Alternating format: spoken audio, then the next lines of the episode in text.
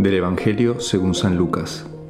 En aquel tiempo, hallándose Jesús en medio de una multitud, un hombre le dijo, Maestro, dile a mi hermano que comparta conmigo la herencia.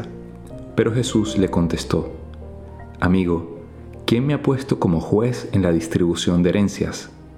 Y dirigiéndose a la multitud dijo, Eviten toda clase de avaricia, porque la vida del hombre no depende de la abundancia de los bienes que posea. Después les propuso esta parábola. Un hombre rico tuvo una gran cosecha y se puso a pensar, ¿qué haré? Porque no tengo ya en dónde almacenar la cosecha.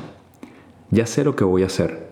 Derribaré mis graneros y construiré otros más grandes, para guardar ahí mi cosecha y todo lo que tengo.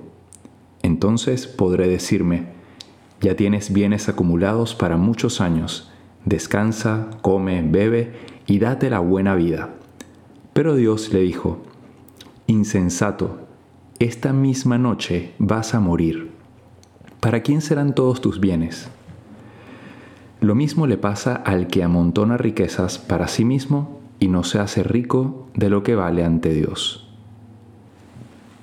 Interesante este Evangelio que acabamos de escuchar porque creo que todos ustedes, los que me están escuchando y hasta yo, hemos tenido o al menos he escuchado historias de problemas económicos por herencias o dinero en nuestra familia y luego no solo los problemas, sino las divisiones que esto causa, las tristezas, e insatisfacción, a veces dolores bastante fuertes, de separación em, y eso, problemas de todo tipo, ¿no? Que terminan a veces sufriendo más incluso los papás de los hijos que se pelean, pero todos al final terminan sufriendo y perdiendo algo. Y Jesús es bastante claro con esto, ¿no? O sea, es como que eviten toda clase de avaricia, porque la vida del hombre, o sea, nuestra vida, no depende de la abundancia de los bienes que tengamos. Qué complicado entender esto. O sea, primero, hay como dos pasos, entenderlo y luego vivirlo. Incluso entender esto, de que nuestra vida no depende de los bienes y que deberíamos ser más desprendidos, e incluso en una situación en la que yo tengo la razón, y en la que este dinero me corresponde a mí, valdría más que yo perdonara la deuda o que yo pagara esto que no me corresponde antes que faltar a la caridad, antes que destruir la familia. Eh, digamos que lo que Dios nos quiere decir es, la humildad, la caridad, la generosidad vale muchísimo más que tu cantidad de dinero. Y aunque estuvieses perdiendo según lo que el mundo considera que es perder, que es perder materialmente, estarías ganando lo que realmente vale la pena, que es tu vida eterna. Al final no perderías nada. De hecho, esta frase famosa que Juan Pablo II inició diciendo y luego Benedicto la completó, que decía, ábrale las puertas totalmente a Cristo de par en par, porque Cristo no quita nada, sino que lo da todo. Y es justo esto, es que aquí, cuando pierdes algo material eh, por ser generoso, humilde, este, por ser misericordioso, creo que aquí la palabra misericordia encaja bien en, varios de los problemas, al menos de algunos que yo conozco.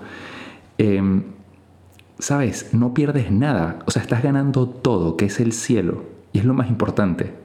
O sea, ahora bien, ¿de qué te sirve ganar cosas del mundo si te pierdes la vida eterna? Jesús es súper claro con esto.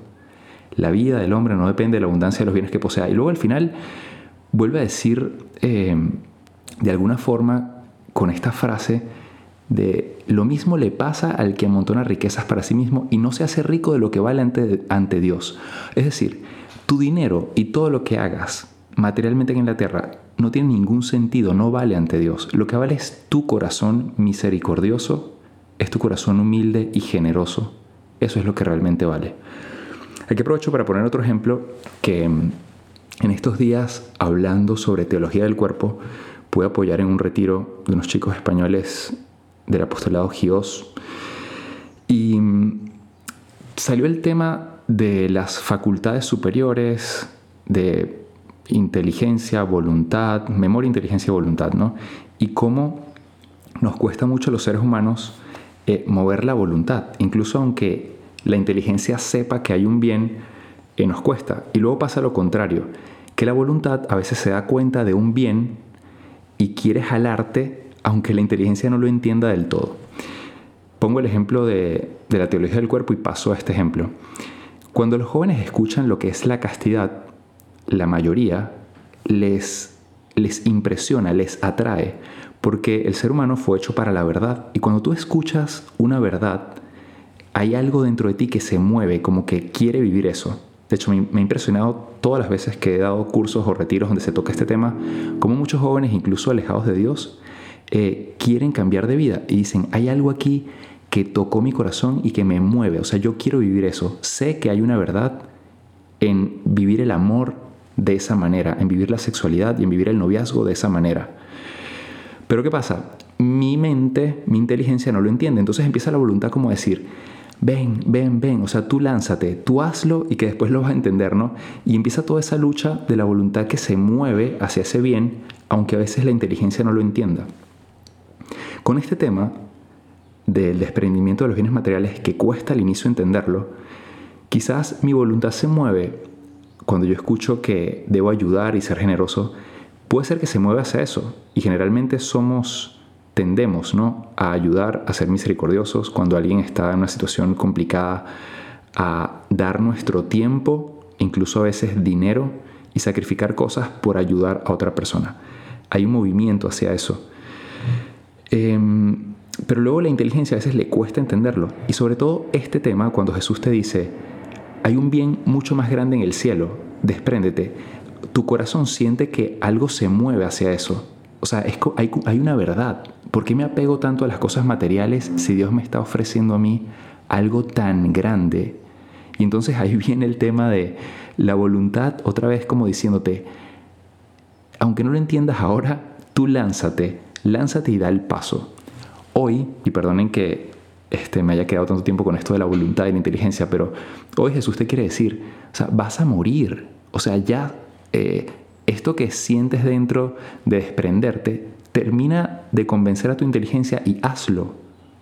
Haz lo que te acerca a Dios, aunque humanamente te cueste y no lo entiendas o te cueste soltarlo, ¿no? Haz lo que vale delante de Dios. Entonces, bueno, hoy termino esta meditación invitándolos a vivir el día a día porque no sabemos si vamos a estar mañana. Sé generoso hoy, no importa que pierdas algo de dinero, de tiempo, de tus cualidades, ama hoy. Sé caritativo hoy. Mañana no sabes si vas a estar vivo. No seas insensato. Y lo mismo con el dinero, las herencias y todas estas cosas. Da hoy. Mañana no sabes si estarás vivo. Mañana no sabes si vas a poder reconciliarte con tu hermano, con tu cuñado, con tu cuñada, con tu hermana, con tu papá o con tu mamá. No sabes si vas a estar vivo mañana.